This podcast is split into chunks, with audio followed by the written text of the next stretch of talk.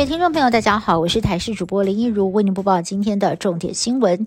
第十四期疫苗开打第四天，指挥中心临时宣布，要在十四期最后几天加开混打，也让原本有想要混打，但是已经预约 A Z 第二季的民众相当错愕，觉得政策宣布的太临时，大家要改混打也来不及了。而针对民众到底要不要混打，有感染科专家建议，四十岁以上的成人，还有第九类高风险者都可以考虑混打。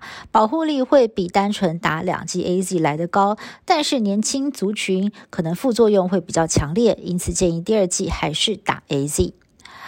欧洲的疫情稍不停，德国新增确诊人数再创新高。根据十七号的德国官方报告，二十四小时新增确诊超过了五万人。而与台湾邻近的韩国，连续两天新增病例都突破了三千例。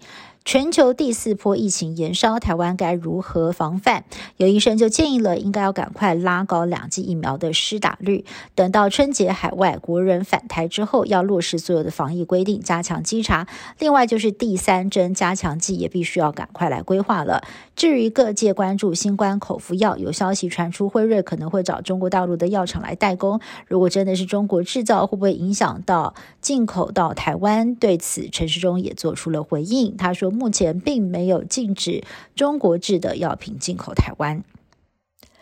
明年军工就要确定调薪百分之四，行政院在今天召开院会拍板配套方案，包括了在中央跟地方公务机关的助理跟约聘雇人员，还有公务员的专业加级、教职人员的研究加级。都一并调涨百分之四，约聘人员调薪初步估计经费大约是四十亿元，预计有二十万人受惠。这回军工较加薪，总经费是三百一十四亿元，也是近二十五年来的最高调幅。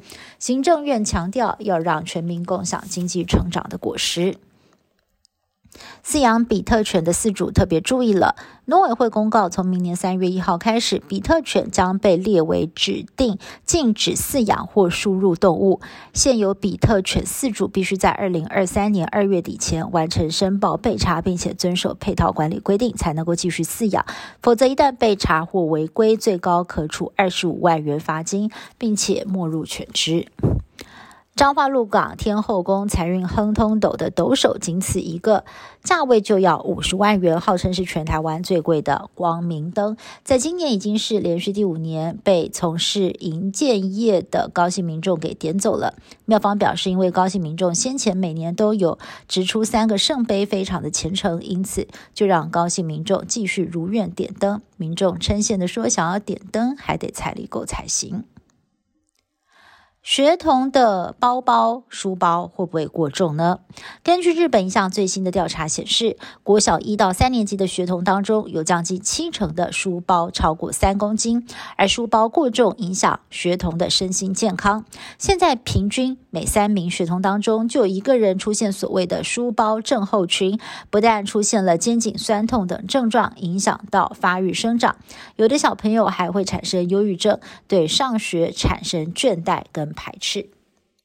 以上新闻是由台视新闻部制作，感谢您的收听。更多新闻内容，请您持续锁定台视各节新闻以及台视新闻 YouTube 频道。